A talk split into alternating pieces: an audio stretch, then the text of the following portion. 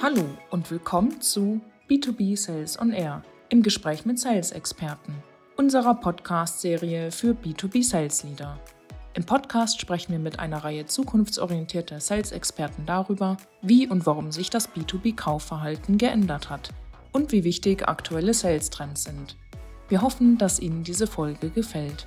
Herzlich willkommen zu einer neuen Folge. Heute mit meinem Gast Viktor. Herzlich willkommen. Vielen Dank, Björn, freut mich. Wir haben uns ein äh, tolles Thema ausgesucht. PLG, SLG und alles, was da dazuhört. Unterschiedliche Sales Motions. Und ich freue mich äh, sehr, dass du äh, mit mir hier im virtuellen Raum bist. Bevor wir inhaltlich einsteigen, würde ich sagen, gib uns doch noch zwei, drei Sätze zu dir ähm, und was du bislang alles erlebt hast. Ja, sehr gerne. Ich bin Victor, einer der Mitgründer von Notch. Wir sind ein Team von knapp zehn Personen und letztendlich bauen wir einen digitalen Sales Room, äh, mit dem wir Salespeople helfen, die Buying Journey zusammen kollaborativ mit ihrem Kunden abzuschließen an einem Ort. Ähm, kurz zu mir aus dem Team, ich bin eher für den Growth Part bei uns zuständig, die anderen drei Founder, äh, Product und Engineering und ähm, habe auch so angefangen, dass ich ähm, VC-Erfahrung ähm, gesammelt habe und äh, dort auch das Thema, als ich mit Portfolio Companies gesprochen habe, auch erfahren habe. Also äh, das war die Zeit, während Corona aufgekommen ist. Alle hatten die Investmenthypothese, was passiert mit Kollaboration und Remote Work bei Sales Teams. Und aus der Erfahrung habe ich dann gemerkt, okay, dass da ist was, was passiert, insbesondere im Behavioral Change auf Seiten, wie Teams zusammenarbeiten mit ihren Kunden. Und so kamen wir dann dazu. Und das ist eine perfekte Überleitung, warum zumindest einer der Haupttreiber, ähm, und da gehen wir jetzt ein bisschen tiefer ein, warum ist PLG oder Product-Led Growth einer der absoluten Top-Themen? Für mich ähm, ist definitiv geändertes äh, Nutzerverhalten und Buyer, Buyer Enablement, Buyer Behavior, wie man es auch nennen mag. Und da interessiert mich deine Meinung äh, total drauf. Warum, warum siehst du das Product-Led Growth? A, was ist es? Und warum ist es so relevant und relevanter denn je? Ja, ja, spannend. Ich habe darüber nachgedacht, ähm, wie kam es dazu, dass wir uns mit dem Thema beschäftigt haben und ich glaube, man kann das von zwei Seiten aufrollen. Die eine Seite ist, wir haben ein Behavioral Change gesehen auf Seiten, wie Sales Teams zusammenarbeiten. Also ich habe wirklich ähm, aus den Interviews verstanden, okay, auf einmal fangen Teams an, super viele Tools zu nutzen, irgendwie, um mit dem Buyer diese Kooperation abzuschließen. Und ich habe gedacht, das ist auch wirklich tatsächlich der Behavioral Change. Aber ich glaube, die zweite Seite dahinter ist, wieso die Teams anfangen, äh, sich so zu verhalten, wie sie verhalten. Und das kommt, glaube ich, eher Sei von Seiten der Buyer. Und das ist, glaube ich, tatsächlich so, äh, was, ist, was ist die äh, Leading, was ist der Leading Indicator? Und ich glaube, der Leading Indicator dahinter ist tatsächlich die Erwartungshaltung der Kunden. Und ähm, so spinnen wir die ganze Story für uns. Wir haben verstanden, gewisserweise kommt das aus dem B2C letztendlich, wie, wie alles. Im, im E-Commerce ist es gang und gäbe, dass die Buying Journeys optimiert sind auf die äh, dritte Nullkommastelle äh, und B2B scheint es irgendwie gang und gäbe, dass du bei einem 10.000 Euro Deal noch eine Spreadsheet dazu nach, nachsendest. Also ich glaube, das ist der Kern gewisserweise. Die Frustrationstoleranz der Buyer ist sehr gesunken, auch im B2B. Das ist meine These. Ja, das finde ich spannend. Dann lass uns ganz oben, für mich, ich bin ein, ein, ein großer Strukturfan, dann lass uns ganz oben anfangen. Also ich glaube, so ein Megatrend, Metatrend, wie man es auch äh, definieren mhm. will, ist auch im B2B-Bereich wird mehr und mehr eine B2C-Kauferfahrung einfach vorausgesetzt. Ähm, und vorher dieses, ich muss nichts mit Sales äh, sprechen, ich kann direkt etwas entweder entdecken, zumindest ein Trial irgendwie machen und oder das Produkt direkt kaufen, ist auf jeden Fall schon seit Jahren bekanntes Nutzerverhalten im, äh, im Privatkundenbereich. Und jetzt frage ich mich, ähm, und ähm, was, und wir hatten das an, an, der einen oder anderen Stelle schon, was sind so aus diesem, aus mhm. dieser, aus dieser Metaebene heraus, wie sollten jetzt ganz konkret Unternehmen darauf reagieren, wenn ich mich mit PLG beschäftige? Ja, äh, jetzt um den Link hinzukriegen zu PLG, genau, jetzt haben wir festgestellt, okay, es gibt eine, ähm, eine Change ähm, auf Seiten der Buyer. PLG letztendlich ist ja hm, man kann sagen, Free Trial beispielsweise, das ist eine Strategie, die wir gerade angewendet haben, ähm, ist letztendlich nur ein Marketinginstrument. Also das ist ja, ähm, und ich glaube, PLG ist letztendlich auch ähm, nur eine Reaktion auf, diese veränderte, äh, auf diese Expectations auf Seiten der Buyer, nämlich der Kunde will nicht warten, der Kunde will direkt das Tool ausprobieren und ähm, damit ermöglichst du das. Das hat aber immense Herausforderungen äh, in der Art und Weise, wie du als Startup jetzt umgehst. Auf einmal brauchst du Datenbanken, auf einmal brauchst du eine super Low Friction ähm, auf dem Produkt. Also das sind alles Themen, die du irgendwie abfangen kannst, wenn du ein Sales-led-Team bist. Dann bist du derjenige, der letztendlich das irgendwie übertragen kann, wenn du Schwächen hast auf Produktseite. Wenn du PLG gehst, hat es Vorteil, aber sehr viele Herausforderungen auch. Ja, ich finde es mega, äh, mega, mega herausfordernd. Also komplett Product-led, ohne ja. gerade am Anfang irgendwie, ich nenne das so immer so ein bisschen, ja, du kannst halt mit dem Sales Sachen einfach nochmal ein bisschen kaschieren. Du kannst sie irgendwie ja. fixieren. Du kannst, du hast die persönliche Ebene. Äh, du kannst Rapport aufbauen. Du kannst, du hast so viele Möglichkeiten, halt nicht optimale oder sagen wir mal sehr weit entfernt von optimalen Prozessen irgendwie so ein bisschen zu kitten. Und das ist alles weg, sobald ich es halt automatisiert anbiete. Bevor wir tiefer einsteigen, ich glaube, es ist einmal ganz gut, ähm, so ein Verständnis abzugleichen. Für mich ist jetzt, für, für die, die äh, HörerInnen, die, die sagen, hey, jetzt werfen die mit Sales Assisted und Product-Led und alles irgendwie mit den Kürzeln um sich. Für mich ist so, wenn ich mal den, den eine, ein, ein Ende des Spektrums oder Anfang des Spektrums ansage, sage ich, Product-Led Growth ist komplett automatisiert, ohne Kontakt mit einem Salesmenschen kann ich sowohl das Produkt testen, du hast gerade gesagt, äh, Trial, aber ich kann es auch kaufen. Also ich kann es komplett nutzen, ohne dass irgendeine Interaktion mit Menschen, äh, sagen wir mal neutral, um nicht immer auf Sales zu bashen, mhm. ähm, irgendwie involviert sind.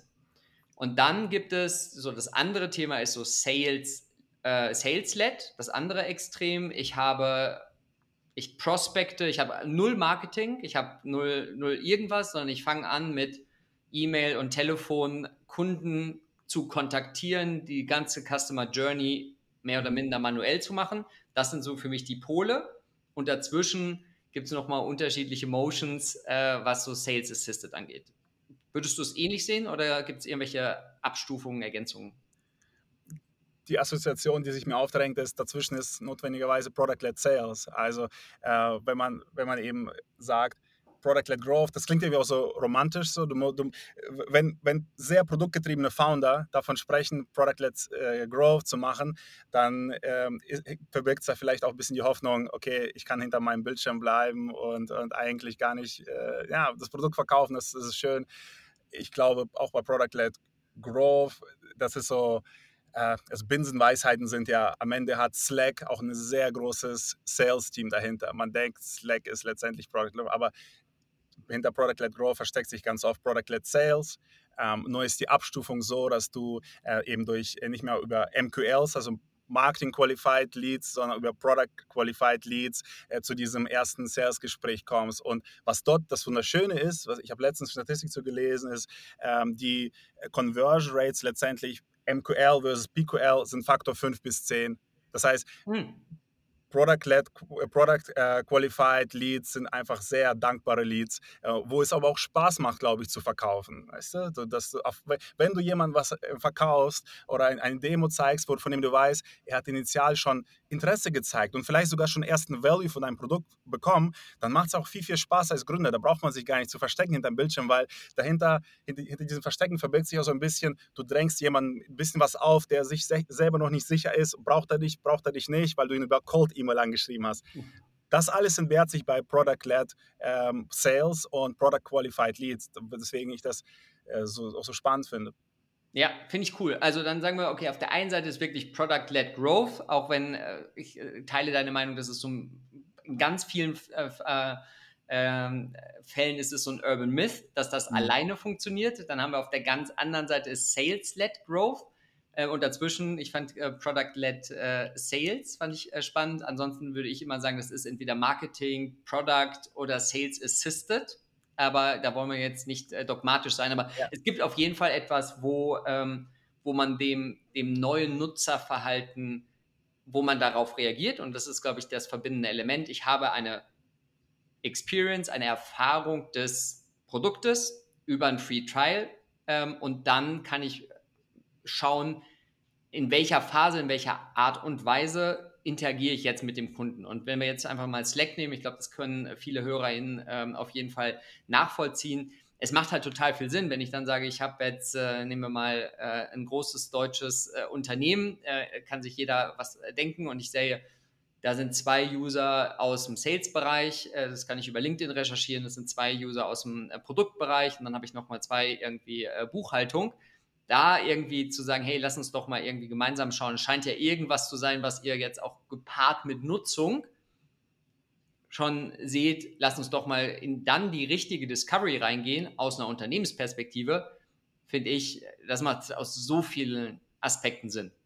Total. Und das habe ich von dir gelernt. Du hast, du hast äh, vor ein paar Tagen gerade so schön akzentiert. Die Chancen, die es dahinter geben, äh, hinter Product-led Growth, die, diese datenbasierte Geschichte, das Sales wirklich datenbasiert zu machen, also der Follow-up-Call ähm, basiert auf der Aktivität des Accounts oder der einzelnen User auf deinem Produkt. Also du kannst sehr viel präziser ähm, die Painpoints oder die, die Features ansprechen, die er haben möchte. Und wiederum, das klingt einerseits wie, ja, okay, du kannst noch tiefer ähm, reingehen und den Kunden noch mehr verkaufen, aber nein, umgekehrt. Der Kunde nutzt aus dem Grund die Features, er möchte ja die Features haben und letztendlich, wenn du, du, du bist noch sehr viel präziser bei ihm ähm, beim, ja, ein Paket schnüren, was er letztendlich möchte. Also das, das finde ich mega spannend, wenn ich, wenn ich dich richtig verstehe, weil wenn, wenn ich drauf schaue, ich glaube, der Kontext, den du, den du nimmst, war so Bowtie, wo ich sage, ich habe einen Kunden klassischerweise abgeschlossen und dann bekomme ich Usage-Daten ähm, und ich bekomme auch Daten über Customer Impact oder Customer Value eigentlich nach dem klassischen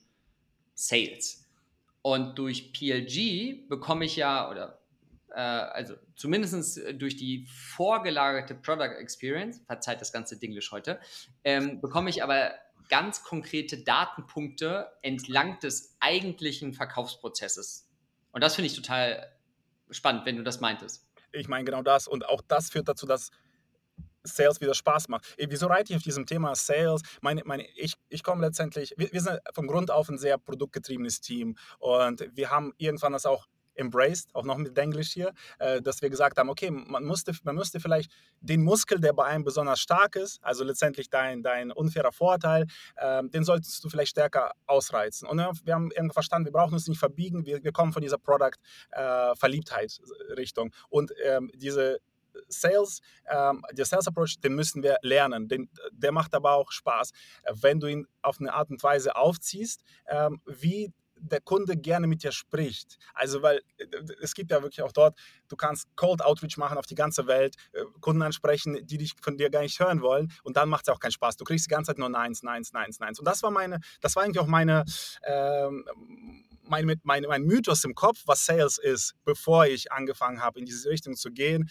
und, und dann zu verstehen, das kann Spaß machen, weil du einfach Menschen sprichst auf Augenhöhe und es kommt raus ähm, auf so einer vorgelagerten Value, wie ich gesagt habe. Du, du gehst nicht rein, willst was von ihm haben, sondern du hast ihm schon Value gegeben und er möchte eigentlich noch mehr. Und dann, ja, dann, dann ist es eher ein Geben als ein Nehmen. Ja, und ich finde es total spannend, weil ähm, das, das, Thema äh, auch, damit wir heute in der ganzen Dinglish-Welt bleiben, äh, Alignment, Marketing, Sales oder sagen wir Revenue und Produkt. Ja. Je, je, und je Produkt ist ja super weit vorne im, im Funnel und der eigentlichen Customer Journey. Und das, was ich spannend finde, ist zu sagen, wenn ich PLG ernst meine, dann muss ich halt auch in einer frühen Phase massiv in Marketing ähm, investieren. Weil ich brauche auch da geringe ACVs, äh, damit es irgendwie auch sinnvoll ist, dass das bezahlbare Kunden sind, muss ich halt in das ganze Thema effizient, effizientes, äh, also saubere Segmentierung, dann effiziente Aussteuerung der, der Kanäle etc. investieren. Und dann dadurch aber versus einem klassischen Sales-Ansatz habe ich halt zusätzlich noch viel mehr Datenpunkte über meine Audience. Einerseits gewisserweise, die Datenpunkte machen es leichter. Das, das Schwierige ist, du musst unglaublich präzise sein bei, dem, bei der ersten Ansprache. Also das ist zum Beispiel, ähm, was ich, worüber ich jetzt die letzten zwei Wochen besonders viel nachdenke, deine Landingpage letztendlich oder dein Messaging, wenn du es wenn ausspielst auf eine, auf eine Anzeige.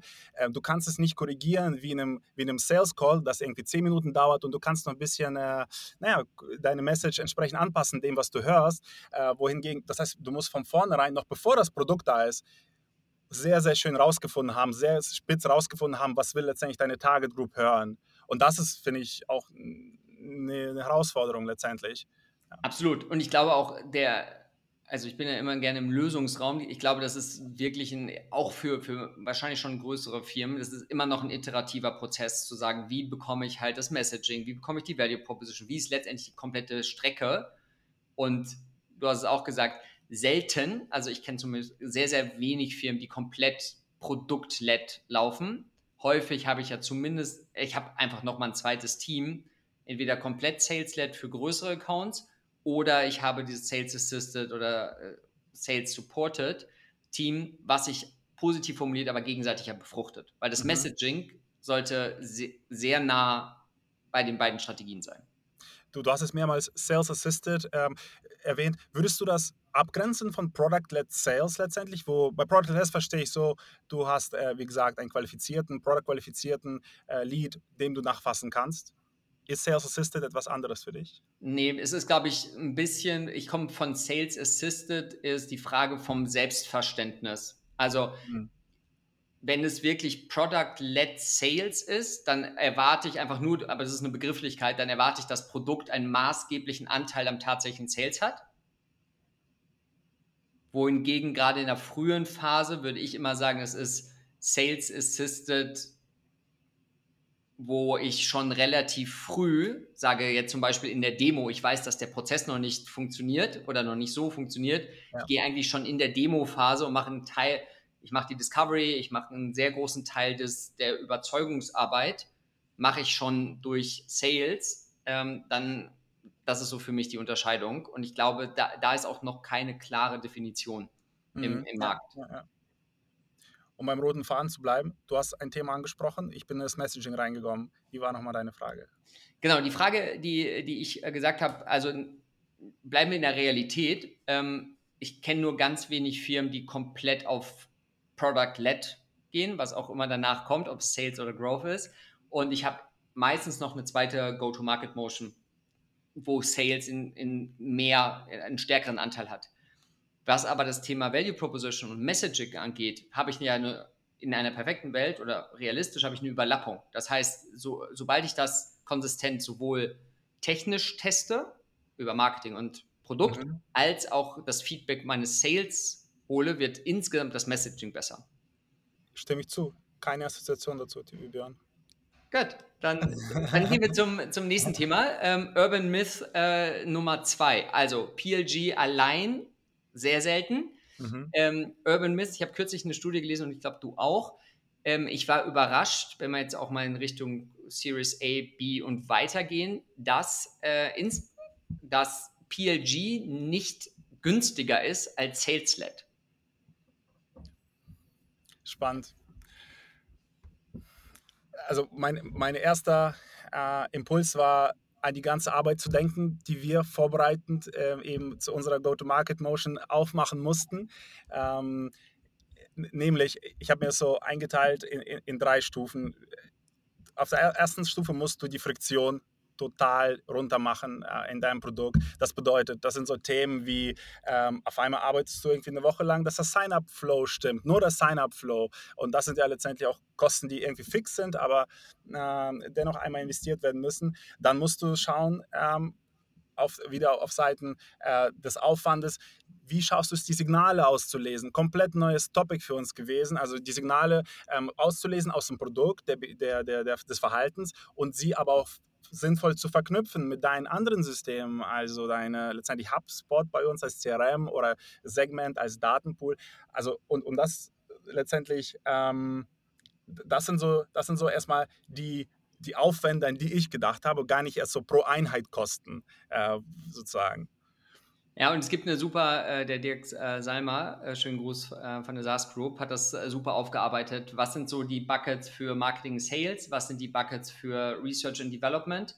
Und äh, was ist, wie verhält sich das? Und das fand ich, also auch das so Urban Myth zu, zu killen, zu sagen, mhm. ja, man muss sich das schon sehr differenziert anschauen. Passt das? Passt das zum ACV? Passt das zur Gesamtstrategie? Passt das zur Maturität der, ähm, der, der Unternehmung? Wie komme ich in so einen Markt rein? Stichwort passt das, das, das ist auch ein spannender Punkt. Überhaupt passt das vom Produkt her? Klar, äh, Product-led bedeutet, du musst in der Lage sein, einen sehr großen TAM bedienen zu können. Wenn dein TAM letztendlich 100 oder 1000 Companies auf der Welt sind, würdest du auf jeden Fall Sales-led Motion machen. Das heißt, sich das überhaupt die Frage zu stellen, ähm, aber auch so als um diese Founder-Perspektive reinzubringen. Wir fühlen uns gerade richtig wohl mit der Strategie, die wir gerade fahren, weil es auch dieses Thema ich, ähm, Founder Go-to-Market Strategy Fit gibt. Ich habe noch nicht den richtigen Turn dafür, aber du, du, du kennst es. Es gibt äh, letztendlich Product Market Fit, aber es gibt Product Commercial Fit. Und ich glaube, man kann das von der anderen Seite umdrehen. Wo hat der Founder letztendlich oder das Founder-Team irgendwo eine, ja, seine Stärke und wo fühlt er sich wohl, damit jeder Tag sich nicht anfühlt, wie sich selbst verbiegen. Und ich, ich glaube, das ist auf jeden Fall ein wichtiger Punkt, den man sich fragen sollte. So. Okay, das finde ich, äh, meine erste direkte Assoziation ist ja, ähm, bei, bei Go-to-Market, wie ich drauf schaue, Timing ist halt so unfassbar wichtig. Und Timing hat eine hohe Korrelation mit, heute ist wirklich eine Dinglish-Folge, ich, ich hoffe, niemand zählt mit, ähm, vom, äh, vom Edukationsgrad der potenziellen Zielgruppe. Also wenn ich mir anschaue, wie viel muss ich Education, damit alle wieder bedient sind, äh, wie viel Education muss ich in den Markt machen, dann würde ich sagen, äh, je weiter der Grad der Education ist, ist es, ist es schwieriger oder ist PLG passender oder nicht passender? Kann ich total unterschreiben. Als wir gestartet sind und letztendlich das Thema Sales Room, das wir angehen, ist ähm, in, einer, in einer neuen Szenenkategorie verortet, so Buyer Enablement. Und diese Kategorie kann noch niemand so richtig zuordnen. Und als wir angefangen haben, da gab es ähm, parallel zu uns Entwicklungen übersee. Da hat halt äh, Y Combinator in eine Software Company investiert. Und wir haben uns die Competitor angeschaut damals, schon vor über einem Jahr, und festgestellt, wieso sind die alle geschlossen? Das, also die, die, die verlangen es von dir in eine Demo reinzugehen. Geschlossen im Sinne von, die haben kein Product-led äh. Und wir haben daraus abgeleitet, okay, vielleicht ist diese Art von Software Software, dieses Problem, das wir tackeln, ähm, so komplex, dass äh, die Education letztendlich, die Education ist ähm, in der Art Weise so niedrig, dass wir ein Product, äh, dass wir ein Sales-led Motion fahren müssen, was aber eine, ein Vor, Vor ähm, urteiliger Schluss war. Es war ein zu schnell getroffener Schluss, weil jetzt sehen wir, jetzt öffnen die sich, weil diese Education stattgefunden hat in den letzten zwölf oder 18 Monaten und jetzt kippten eine nach dem anderen, wir auch, sind jetzt auch gekippt und haben uns geöffnet. Das heißt, wenn eine neue Kategorie entstanden ist, sind alle noch ein bisschen vorsichtiger und sie wollen wirklich verstehen, wer will denn mit mir sprechen, wer will meine Software nutzen. Macht, macht super Sinn im Nachhinein, warum du am Anfang nicht sofort ähm, aufmachst, die Software für alle, äh, weil du erst mal lernen willst, überhaupt, wer ist interessiert. Und später, wenn du eine gewisse Schärfe gewonnen hast, wer ist dein äh, letztendlich Ideal Customer Profile, dann kannst du auch ein bisschen mutiger sein und die Software mal öffnen und äh, diese Qualifizierungsarbeit ähm, durch das Produkt machen lassen. Das äh, finde ich eine ähm, ein super Überleitung zum, zum Wrap-up. Ich, äh, ich finde, es war ein wilder Ritt und äh, das ist äh, sehr, sehr wertschätzend gemeint. Ich, ich versuche mal so ein bisschen äh, das, äh, das zusammenzubringen. Also wir kamen von ähm, das Nutzerverhalten aus dem B2C-Umfeld überträgt sich nach gewissen Jahren und jetzt ist es definitiv da auf das B2B-Umfeld. Wir haben gesagt, das Käuferinnenverhalten hat sich definitiv eher zum zur späteren Phase verlagert, wo man überhaupt noch mit Sales äh, in Kontakt tritt. Das ist einer der Haupt- oder das ist einer, ein maßgeblicher Grund, warum man äh, sich mit PLG, Product-Led Growth und oder Product-Led Sales äh, beschäftigt, um erste automatisierte, ohne irgendwelche Hürden eingebauten äh, ähm, Produkterfahrung und auch wirklich Produktnutzung zu ermöglichen. Und jetzt darfst du gerne weitermachen. Was haben wir, was haben wir noch äh, hier in der Kürze abgehandelt? Ich habe noch den Input ähm, geteilt, wie was es bedeutet auf Seiten des Founding-Teams oder der, der, Produktentwicklung. Also, dass du es schaffen musst, diese Friktion auch auf Seiten des Produkts äh, zu reduzieren. Das ist ein riesiges Investment, was, glaube ich, man unterschätzt. Und es ist nicht abgetan mit 500 Euro Tool, Self-Onboarding, irgendwie User-Flow, jetzt habe ich ein Tool genannt, aber ähm, es, ist, es ist sehr viel größeres Investment. Ähm, und dann auch das Investment in äh, die Signale, also Signale, Signale rauszulesen, um auf so einer Produktentwicklungsperspektive nochmal zu sagen. Investment in Tools, wie, sie, wie dir es erlauben, ähm, die Product ähm, Activity rauszulesen und sie pushen an die richtigen Stellen und daraus was Sinnvolles anzufangen, weil sonst bringt dir das auch nichts, wenn du äh, zwar Product-led offen bist, aber mit den Daten nichts anfangen kannst. Ja, und das ist eine super Überleitung, was ich äh, als äh, wirklich äh, auch nochmal Erkenntnisgewinn äh, für mich mitnehme, ist so dieses, wie hilft mir Product-led grundsätzlich die Abteilung Marketing, Sales oder Commercial und Produkt in einem viel früheren Status, also nicht erst nach Kauf zusammenzubringen und wie schaffe ich es halt durch intelligente Datenanreicherung beziehungsweise auch Daten äh, Data Insights zu sagen, wie wird das Messaging besser, wie wird die Strecke besser äh, und wie nutze ich das letztendlich als weiteres Tool, um entlang, also bis zum tatsächlichen Verkauf äh, noch besser zu werden. Das finde ich mega charmant, äh, das auf jeden Fall einzubauen. Wenn ich wenn ich was mitgenommen habe, aus, ich habe mich regelrecht hochgehypt, das Gespräch mit dir, äh, in Richtung, wie sehr Sales doch Spaß machen kann, also dieses klassische Sales, wenn vorher eine schöne Qualifizierung stattgefunden hat. Also indem ich mit dir darüber gesprochen habe, verstanden, wie, wie, wie äh, wertvoll das doch ist. Ähm, und ähm, am Ende ist Sales nicht dieser Demo-Call, wo dich jemand eigentlich, jemand auf die Nerven gehst, sondern idealerweise hast du Value vorgelagert und kannst sogar noch Value nachschießen. Ich würde sagen, wir müssen leider aufhören, weil viel besser wird es nicht. Und es wird nicht besser. Äh, es hat riesengroßen Spaß gemacht. Lieber Viktor, ganz, ganz herzlichen Dank für deine Zeit. Letzte Frage, wie kann man dich am besten erreichen, falls man den, den, die Unterhaltung im 1 und 1 fortsetzen möchte? Total gerne bei LinkedIn direkt anschreiben. Viktor Kessler.